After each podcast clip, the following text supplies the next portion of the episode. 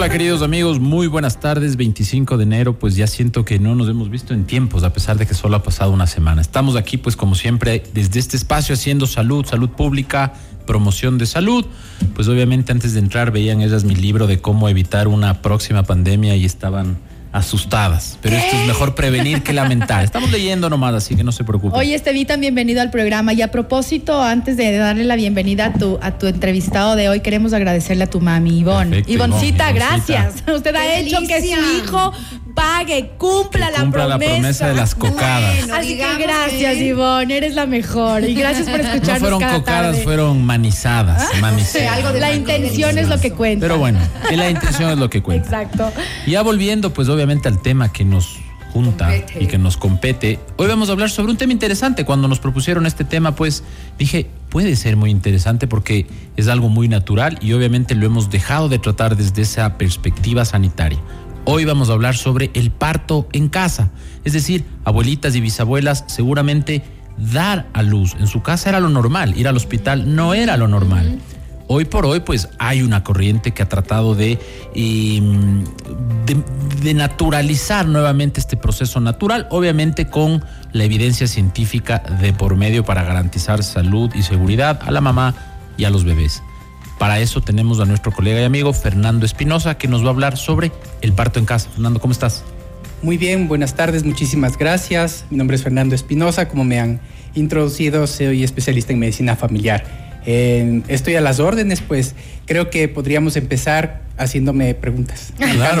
Preguntas, ¿Por qué, por qué una persona, a ver, yo voy a ser un poco aquí el, el abogado del diablo, ¿no es cierto? ¿Por qué una persona preferiría irse a su casa a tener su hijo cuando podría estar en un hospital con una enfermera, con sueros, eh, sabiendo, entre comillas, que todo al menos podría estar bajo control si es que fuera al hospital, ¿no? Esa es la pregunta que nos hacen en redes sociales, pues y obviamente si tienen preguntas sobre parto en la, en la casa, déjenos saber a los teléfonos 098-999-9819. Ese es nuestro número de WhatsApp. Doctor, ahora sí. Bueno, ¿por qué razón? Porque han visto que otras mujeres han dado a luz en su casa y les ha ido bien.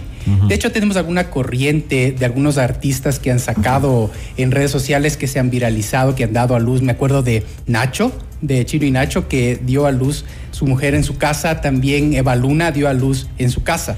Entonces, quizás que también por eso ahora no tanto las mujeres que están pidiendo que se les atienda en su casa el parto son mujeres eh, de mayor de 30, 35 años, sino un poquito menores.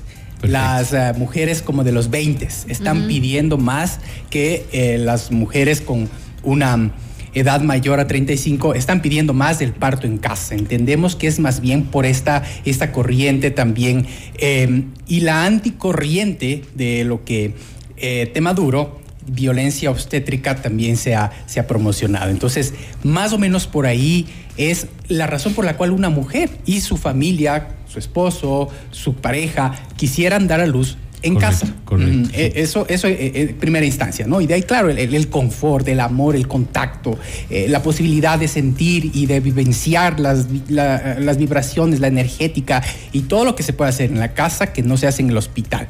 Sin duda eso suena bien, Fernando. Yo soy mamá, tengo dos hijos, mis dos hijos fueron en parto natural. Eh, y sin duda alguna, estar en casa es mucho más de alguna forma cómodo, puedes estar con las personas que amas, tal vez puedes crear un espacio súper chévere para el nacimiento de tu bebé. Pero ¿qué riesgos? pueden existir el momento de dar a luz en casa y con qué tipo de profesionales debemos contar para que este, este, este, este, este momento tan hermoso que es el de traer a tu hijo a este mundo pueda tener resultados buenos. Allí sí que tenemos una línea sumamente delicada. Es un desafío prácticamente porque nosotros lo que podríamos hacer es tomar modelos de países un poco más eh, industrializados, avanzados, de mayores ingresos, como querramos llamar. Eh, estoy hablando de Australia, estoy hablando de Países Bajos, de Estados Unidos, en los que ya se está implementando de algún tiempo atrás. Eh, miren que mm, Países Bajos tiene una tasa de 27% de mujeres que dan a luz en su casa. Y entonces intentar adaptar un modelo como de estos países a nuestra realidad, ese es un poco poquito lo que nos podría dar un poco mayor seguridad en el momento del parto, porque ciertamente, ¿por qué vamos al hospital? Porque nos sentimos más seguros de que si pasa algo, lo van a atender urgentemente en una sala de partos grande, con un hospital que solvente. O si el niño necesita algo en el momento de nacer. Exacto, el área neonatológica es el área mucho más em, delicada. Entonces, con esto lo que nosotros hemos visto es que en estos países lo que hacen es primero seleccionar a la mujer. Mismo eh, sociedades como American Gynecologists and Obstetrics ya lo dicen en sus escritos, que para poder dar a luz en casa, para tener un parto seguro en casa, deberíamos primero seleccionar a la mujer la mujer debe ser una mujer que no tenga riesgos, ningún factor de riesgo. De hecho, hacen contraindicaciones muy específicas, como por ejemplo, ellos dicen, si es que el parto no es cefálico, si es que el parto no es único, sea gemelos, más de un trillizos o ah, múltiples, si es que el parto es en posiciones anómalas, si es que tiene algún factor de riesgo la madre, dígase preeclampsia o cualquiera que se pueda reconocer, está absolutamente contraindicado dar a luz en la casa. Entonces, partimos desde ahí de conocer a la mujer, de hacer un examen exhaustivo, quizás un poquito más, no por, por alguna razón en especial, sino por aumentar los niveles de seguridad, un poquito más exhaustivo a la mujer que está durante su periodo de embarazo. Si es que califica para que ella no tenga factor de riesgo alguno, entonces ya se va viendo que sí puede dar a luz. También en la parte bioenergética, eh, se selecciona a la mujer que sí quiere y que en su corazón, y esto ya es más parte del resto del equipo, intuitiva, eh, bueno, emocional, espiritual, realmente está apta. Es decir, sí, yo quiero y estoy convencida, versus la así porque me dijo. Claro, tiene que, estar empoderada también, ¿no? Totalmente, eso es el cine qua Tiene que estar muy empoderada para que ella pueda tener un proceso adecuado, porque hay mucha bioenergética. Entonces, esto yo no lo aprendí en la carrera de medicina, eso no nos enseña. Pero lo fui aprendiendo a medida que fuimos juntándonos con el equipo. ¿eh? Eso sí, también es súper importante saber que es un equipo, que no va el médico solito a recibir el bebé. Quizás que antes sí se hacía eso y que hasta ahora se hace en algunas partes con, nuestras compañeras parteras. Pero yo estoy hablando de un equipo que nos dé seguridad y lo primero, la selección. Lo segundo, que haya un profesional y un equipo profesional en casa que pueda responder las emergencias. Y esto es no solamente tener entrenamiento y destreza, sino también los equipos. O sea, no, no podríamos hacer un parto en el domicilio sin tener los implementos médicos, sea suero, medicación para hemorragias, medicación para hipertensión, para cualquier situación que pudiera ocurrir durante un parto, que ya de por sí le seleccionamos y fue de bajo riesgo. Pero ningún parto, por más que sea, es cero riesgo. Es como el aterrizaje del avión. Por más que sea el momento último, puede pasar algo y tenemos que, como los pilotos, estar listos para poder resolver cualquier emergencia. Entonces, ya tenemos equipo de emergencia, personal entrenado, una enfermera que nos asista no solamente para poner un suero que a veces no se necesita, porque generalmente es bastante bien eh, respetado, o sea, con mucha poca intervención. Sin embargo, durante la labor del parto hay que estar monitoreándolo al bebé, hay que estar monitoreándole a la mamá mediante exámenes que se le va haciendo durante eh, avanza la labor y se hace todo lo necesario para saber si hay alguna mínima complicación y el siguiente ítem, tener la ambulancia fuera. Pero no solo la ambulancia, porque con la ambulancia y en el rato de los apuros, ¿a dónde nos vamos? No sé, lléveme para la derecha, lléveme para la izquierda, al IES, al ministerio, al metropolitano, al no sé qué. Exacto. No, sino ya haber pactado con el resto del equipo que está en el hospital o en la clínica que la mujer por si es que hay algo. Por si es. Ah, perfecto, coordinado. Claro, entonces lo ideal sería, en estos casos, ¿no? Eh, generalmente hay una partera, como eh, tú lo mencionaste hace un momento, hay una dula también. Muchas veces eligen personas que ya tienen muchos años de experiencia, ¿no? Pero si alguien quisiera, digamos, ser partera o dula, ¿con qué requisitos debe contar? Claro, lo primero que yo pienso es tiene que ser enfermera mínimamente, ¿no? Pero también se pide en muchos casos titulación en varias áreas, ¿no? Antes de, decir que, bueno, yo estoy preparada para, para recibir un bebé en casa. Sí, esta información que tenemos de países industrializados, de, altos ingresos, nos da de que tienen que estar con acreditaciones, acreditaciones por instituciones que les permiten a ellas estar sumamente bien entrenadas. En nuestro medio hay un poquito de acreditación a parteras por parte del ministerio, pero eso es algo como que en qué mismo quedamos. Sin embargo, en, en, el caso de lo que nosotros queremos es adaptar esta metodología, tenemos ya el equipo, el equipo en el hospital que, o clínica que la mujer elija. Y le explicamos, es decir, si es que no hay modo de que se haga el parto y nazca su bebé en la casa, tendríamos que llevar a cuál clínica o hospital. Este rato díganos, o sea, los meses previos no el rato del ya. Entonces se tiene con ellos el equipo listo por si es que se necesita resolver. Y al resolver ya pues el riesgo se disminuye aún más, no hay demoras. En obstetricia las demoras nos hacen a nosotros tener desenlaces no tan buenos. Claro. Entonces hay que estar sumamente atentos. Ven ustedes que esto es interesante porque obviamente en el Ecuador hay gente que todavía eh, da luz en su casa, pero generalmente es la gente de los deciles de la pobreza más bajo. Entonces no hay que confundir el hecho de dar a luz en su casa sin el control y la supervisión, obviamente, de un grupo médico especializado que eh, es precisamente lo que buscamos ahorita con Fernando, que dejar que una señora diga, vea, la señora que vive en el oriente ecuatoriano y ha dado a luz tres de los cuatro guaguas eh, en su casa y se murió uno. Entonces, claro, esta es un debate interesante desde lo bioético también, porque había una corriente que decía muchas mujeres retroceden en sus derechos ganados. Es decir, una mujer ha ganado el derecho de ir a un hospital limpio, que la atiendan bien, y ahora se les vende esa falsa idea que quieren como que volver a, lo que era 100 años atrás, que era dar a luz en la casa sin ningún tipo de eh, tecnología de por medio. En base a esto que tú decías de gente muy eh, natural, sabe que no me ponga ni siquiera suero porque esto es un proceso natural, invasivo. En esa lógica hay que tener mucho cuidado porque lo que hace y entendemos del doctor Espinosa es prácticamente llevar un pequeño quirófano, una pequeña sala de parto a la casa y garantizar asepsia y antisepsia al 100%. Y si es que hay que tomar una decisión médica, se la toma basada en medicina y en evidencia y no pues en opiniones de alguien que quiera. Obviamente ese es el debate que lo ponemos sobre la mesa porque en ciertos lados del Ecuador pues podría haber lo contrario. Alguien simplemente por no tener acceso a la salud da a luz en su casa y con el riesgo que ahí sí es más elevado de tener complicaciones. ¿Ese, ese análisis es correcto? Eh, corrígeme. Claro que sí. Nosotros, en tanto en lo que tiene que ver con salud pública y data, súper fuerte, mortalidad materna es un indicador tremendo. Correcto. Y mortalidad materna para nosotros nos aterra a toditos. No, no solo la mamá, no solo la familia, sino al sistema en general. En, Chile sabemos, por ejemplo, en Chile, eh, Chile tiene un índice de, una tasa de mortalidad materna baja, relativamente con la zona. Nosotros manejamos una tasa de mortalidad materna medio alta. ¿De cuánto? De aproximadamente entre 100 y 150. O sea, la OMS saca unos datos, el INEX saca otros, pero van por entre 100 y 150 por 100 mil.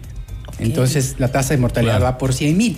Y en nuestro país estamos bien altos, o sea, por ejemplo, comparando con más o menos Chile bordea los 11, 12 por 100 mil. Estamos súper altos. En, la región estamos bien altos. Y la mortalidad materna es algo que nos aterra a todos por esto, porque es un indicador muy fuerte por las secuelas que deja, porque la familia se queda huérfana de su mamá, el niño a quien va. Y, es como, para que la gente entienda, desde los, los organismos internacionales le ven a la mortalidad infantil y materna como algo terrible y catastrófico que a veces los economistas el riesgo país, vean, riesgo país realmente no es un indicador de cómo está un país, sino la mortalidad infantil. Que se te muera una mujer en la sala de parto y un niño que no tenía que morirse es, eh, es la, la, clara evidencia de que estamos en el tercer mundo. Entonces la idea es reducir estos números mientras damos mejor atención, ¿correcto? Correcto, y ahí viene el equilibrio, o sea, el, poder disminuir la tasa de mortalidad nos ha hecho que exageremos en los servicios de salud hospitalizados. Y hospitalizados a veces no te da la garantía al 100%, porque estando en el hospital puede ser que no hayan los insumos. Y al no haber los insumos, aún sepas qué hacer, peor aún si no sabes exactamente cómo resolver emergencias, pero si no hay insumos, Si no hay todo, entonces el problema no se ha solucionado por estar en el hospital. Quiero invitarles a que nos escriban a las personas que nos están escuchando 098 99 99 819. Hoy hablamos con el doctor eh, Fernando Espinosa, especialista en medicina familiar acerca de parto en casa. Tenemos un mensajito y dice, doctores, buenas tardes. Soy de Loja y quiero preguntar, después de la cesárea, ¿se puede intentar tener un parto natural y luego de qué tiempo? sí se puede. Entonces, nuestro tema y, la respuesta es en dos partes, ¿no? La mujer que ha dado a luz por cesárea, especialmente si la cesárea fue transversal, que llamamos la, el corte de Fanestil, la que es abajo, que no es la corpal, la que se hace eh, vertical. Sí puede dar a luz, especialmente después de dos años a dos años y medio, mejor tres. Ok.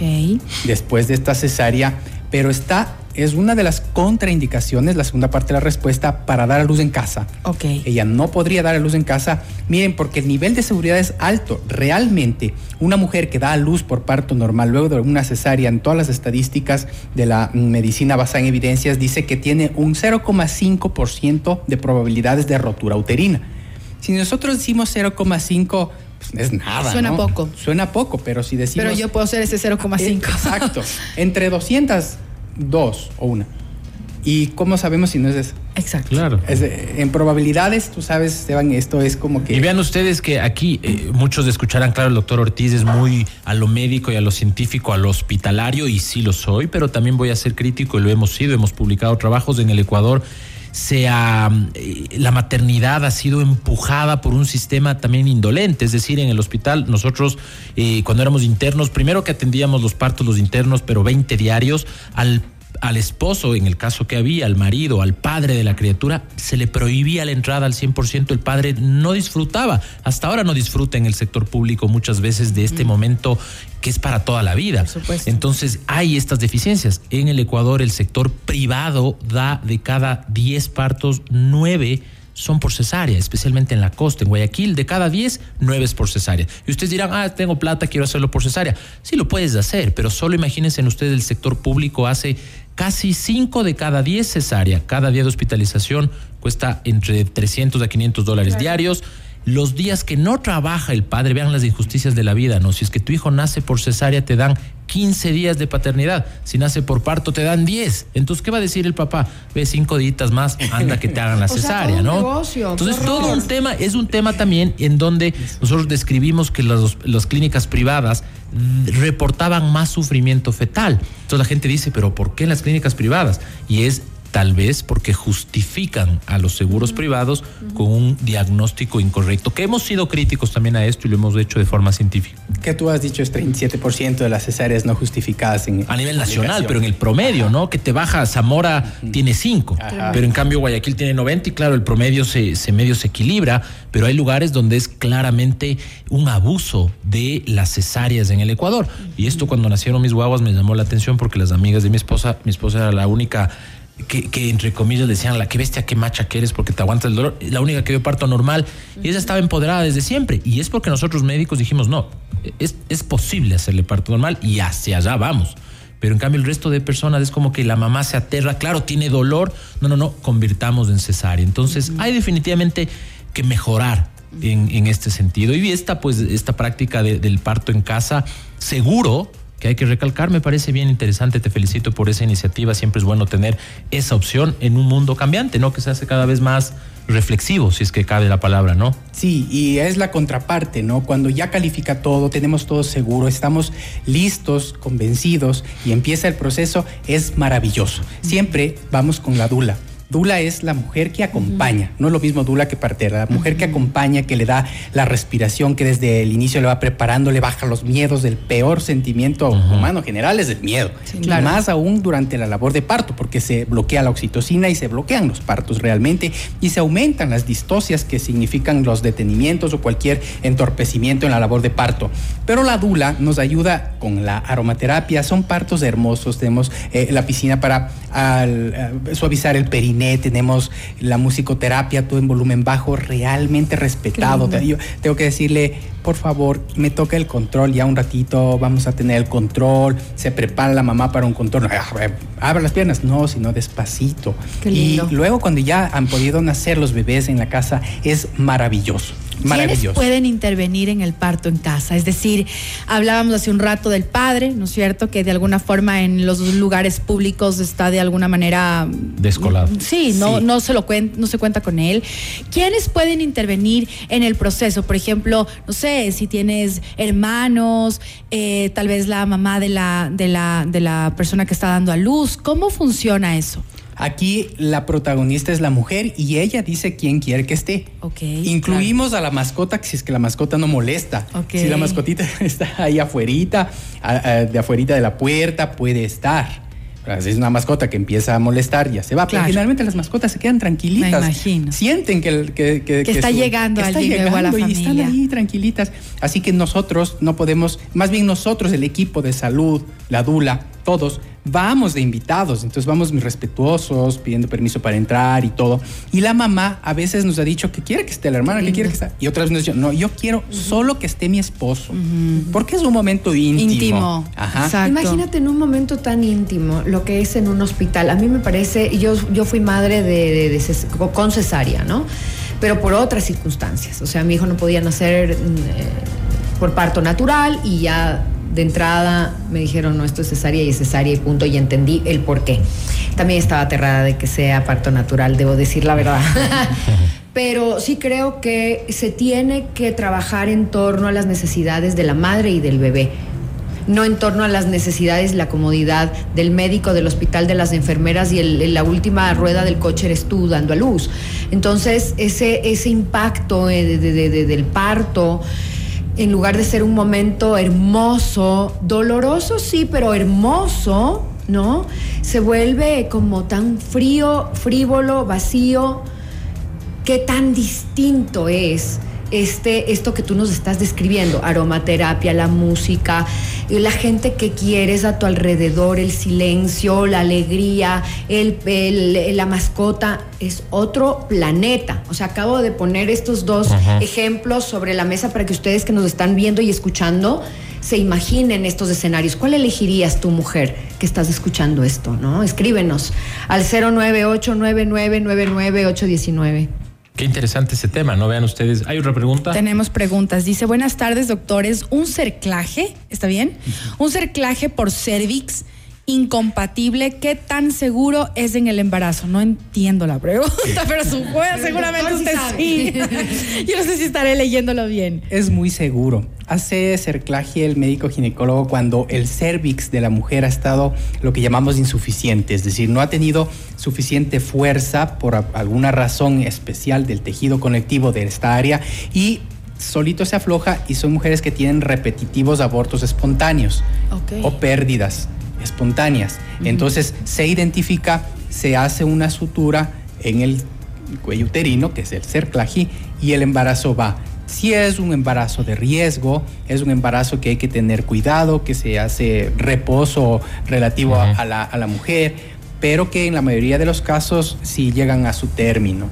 Y ahí ya tú prefieres decirle no puede en casa porque tiene un cerclaje califica para no ir a, para ir a Bueno, ustedes qué importante también ser, ser, ser responsable con la práctica, ¿no? Es decir, eh, puede ser que quieras, pero tal vez no puedes. Entonces es un proceso eh, hablado con la familia, con la esposa, pero siempre la última palabra la tendrá pues de evidencia para tratar, como decimos en, medicina, ¿no? Tratar de reducir el riesgo eh, a lo mínimo. Pero como bien lo decía, pues casos de, de leptospiras en el Ecuador hay uno por cada millón pues por ahí puede ser usted ese millón que se contagió de una bacteria transmitida por los roedores. Así que es un tema interesante. ¿Dónde te encontramos, doctor Fernando Espinosa? La gente que quiera dar a luz en casa o también, pues, eh, contar con tus servicios, soy ¿no?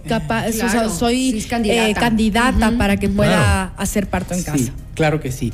0993 543 014. Repitamos. Claro que sí. 0993 543014 y en redes como Guest Medical. Perfecto. ¿Cuánto tiempo, rápidamente, cuánto tiempo ha sido el más largo que han tenido que esperar a la llegada de un bebé, por ejemplo, en casa? Más largo que, hayamos tenido que esperar ha tenido que ir a cambio de, estrategia, ¿no? Ah, ok. que, se ha demorado por la disminución de la dilatación o del descenso del bebé, lo que llamamos distosia, y hemos tenido que ir al hospital o clínica que ya se había pactado. En casa unas ocho horas, a lo mucho. Son partos que están tan bien asistidos, están tan bien preparados. Me acabo de acordar lo que eso significa. ¡Auch! Que es cansado, es, complicado. Sí, vean ustedes que... Pero hay partos de 24 horas también. Claro. y vean ustedes que la labor de parto incluye al padre. Y yo estuve en los dos nacimientos de mis guaguas y mi labor fue precisamente tranquilizar a mi esposa, darle energía. En ese último pujo que es el más fuerte y que está en que se desmaya y que puja, ahí es cuando uno tiene que estar. Y por eso, pues, el mensaje también de los dolores los partos en el sistema público, en el sistema privado y obviamente tener la opción en casa. Muchísimas gracias. Este ha sido un, un, tema bien interesante, pues, y el otro miércoles, el miércoles que viene, pues hablaremos seguramente de otro tema más interesante como todos los miércoles, pues y que nuestra productora no se moleste por no mandarle el tema a tiempo. Nos vemos el próximo miércoles. Gracias, Un abrazo. Gracias, doctor. Ya regresamos enseguida.